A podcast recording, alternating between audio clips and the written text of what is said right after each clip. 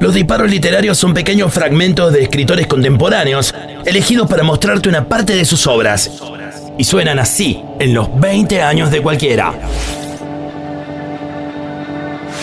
Olga Tokarczuk es una escritora y ensayista polaca, autora de adaptaciones escénicas, poeta y psicóloga.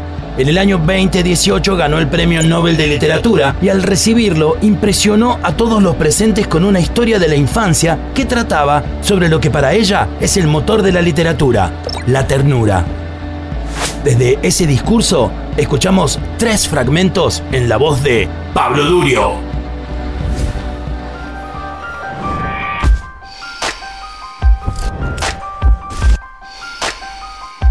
La primera fotografía de la cual fui consciente es una foto de mi madre antes de que ella me diera a luz.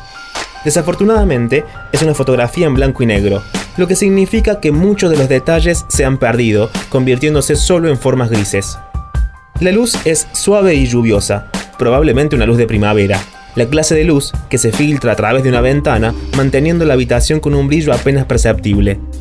Mi madre está sentada al lado de nuestra vieja radio, como esas que tienen un ojo verde y dos diales, uno para regular el volumen y el otro para encontrar una estación radial. Esta radio luego se convirtió en mi gran compañera de la infancia. De ella aprendí sobre la existencia del cosmos. Al girar una perilla de ébano, los delicados sensores de las antenas se movieron y en su alcance cayeron todo tipo de estaciones diferentes. Varsovia, Londres, Luxemburgo, París. A veces, sin embargo, el sonido fallaba como si entre Praga y Nueva York o Moscú y Madrid las antenas de las antenas tropezaran con agujeros negros.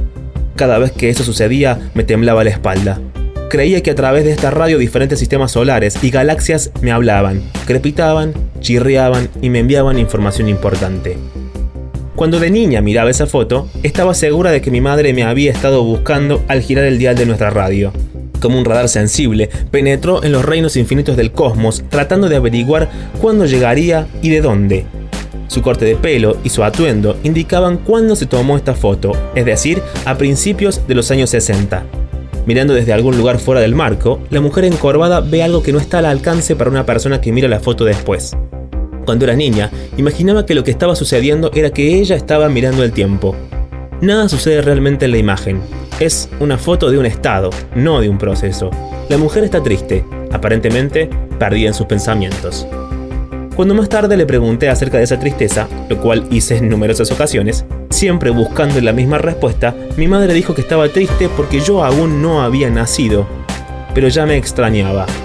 ¿Cómo podés extrañar a alguien cuando todavía no estoy ahí? Le pregunté. Sabía que extrañas a alguien que has perdido, que el anhelo es un efecto de la pérdida, pero también funciona al revés, dijo mi madre. Extrañar a una persona significa que esa persona está ahí. Y así, mi madre, una joven que nunca fue religiosa, me dio algo que alguna vez se conoció como alma y me proporcionó, al mismo tiempo, al narrador más tierno del mundo.